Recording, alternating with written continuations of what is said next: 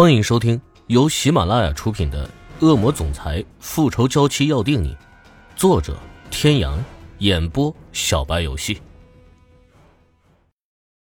第二十集，关莲娜弹烟灰的手顿了顿，仍然是没有说话。香香和亮子两人对视一眼，跟着娜姐这么些年，她的心思两人都很明白。只是从很大程度上来说，娜姐和欧少的性格太过相似。娜姐是一个冷静骄傲的人，让她去向男人撒娇，怕是打死也不肯的吧？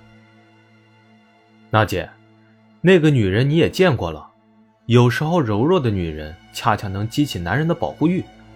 你有没有想过，这么多年来，欧少对你的态度一直不冷不热是为什么呀？不该你管的，闭嘴！娜姐呀，亮子也是为你好。坐在车里。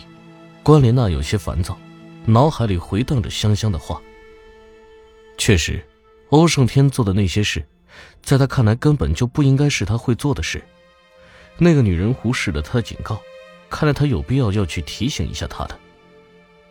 自那日明夫人、明小姐来过之后，池小雨很明显的感觉到欧胜天对自己好了很多。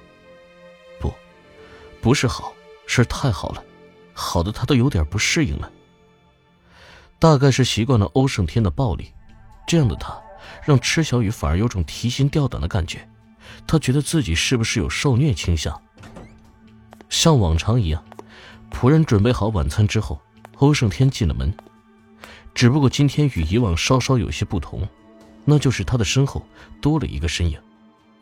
看到那个人，池小雨有些吃惊，不过吃惊的不是人，而是他的穿着。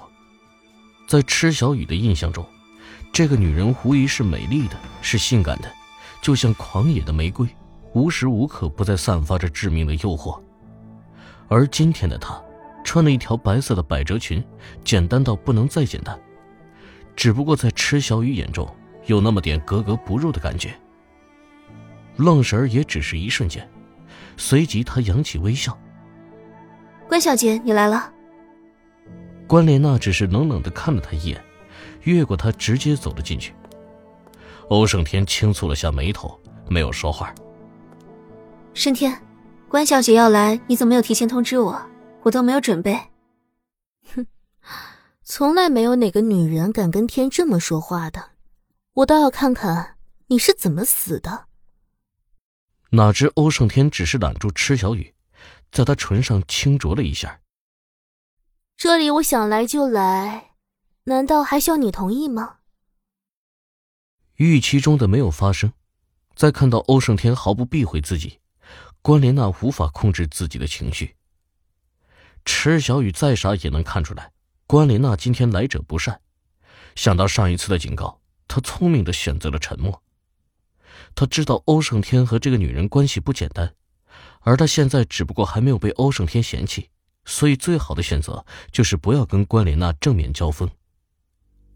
他怯怯的看了一眼欧胜天，然后往欧胜天的怀里躲了躲。欧胜天看了一眼关莲娜，眼神里的责备不言而喻。关莲娜在那一刻是震惊的，她突然想起亮子的话：柔弱的女人会激起男人的保护欲，所以现在这女人是在装柔弱吗？天哪，这个女人太阴险了，她差点就上他的当了。西小姐，你别误会，只是天这段时间都没有去酒吧，我担心他有什么事，所以过来看看。要演戏吗？他也会。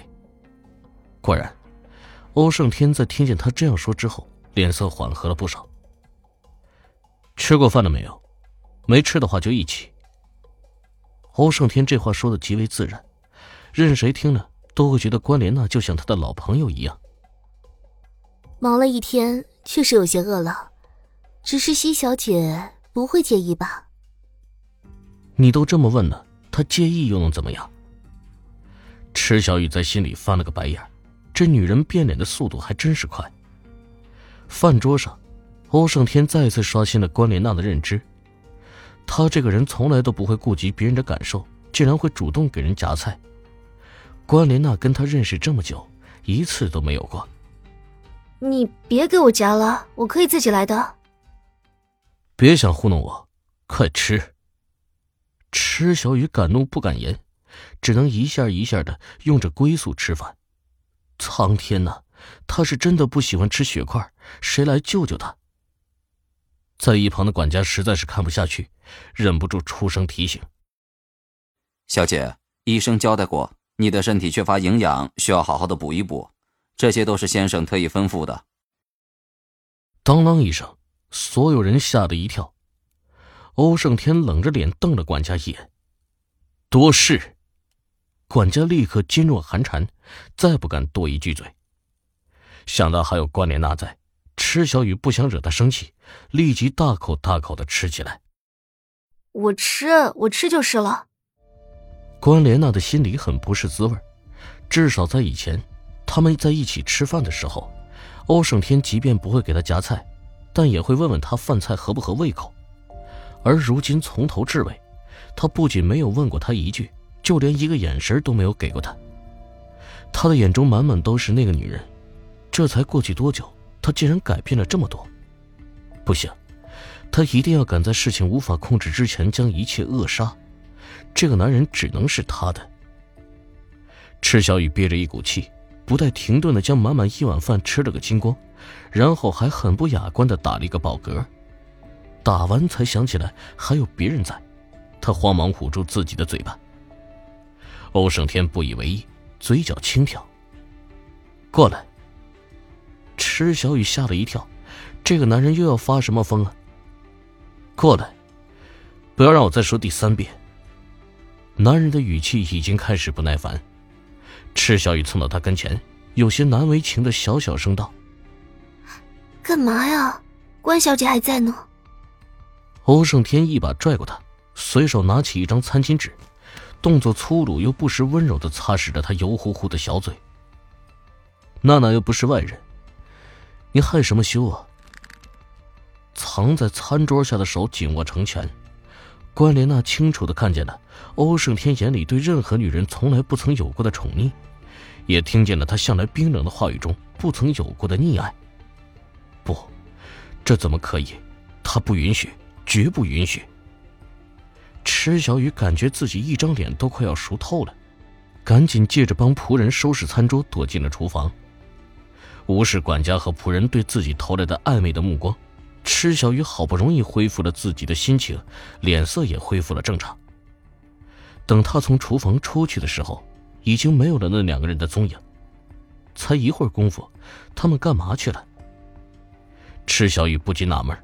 这个关莲娜今天有些奇奇怪怪的，怎么这么会儿功夫她也不放过呢？先生去书房了，正要上去看看那两个人在干什么，忽然他的手机就响了起来，来电显示是一个陌生的号码。想起上一次这个手机响起的时候发生的事情，池小雨突然有些害怕起来，她害怕接起来又会听到什么不好的消息。各位听众朋友。本集到此结束，感谢您的收听。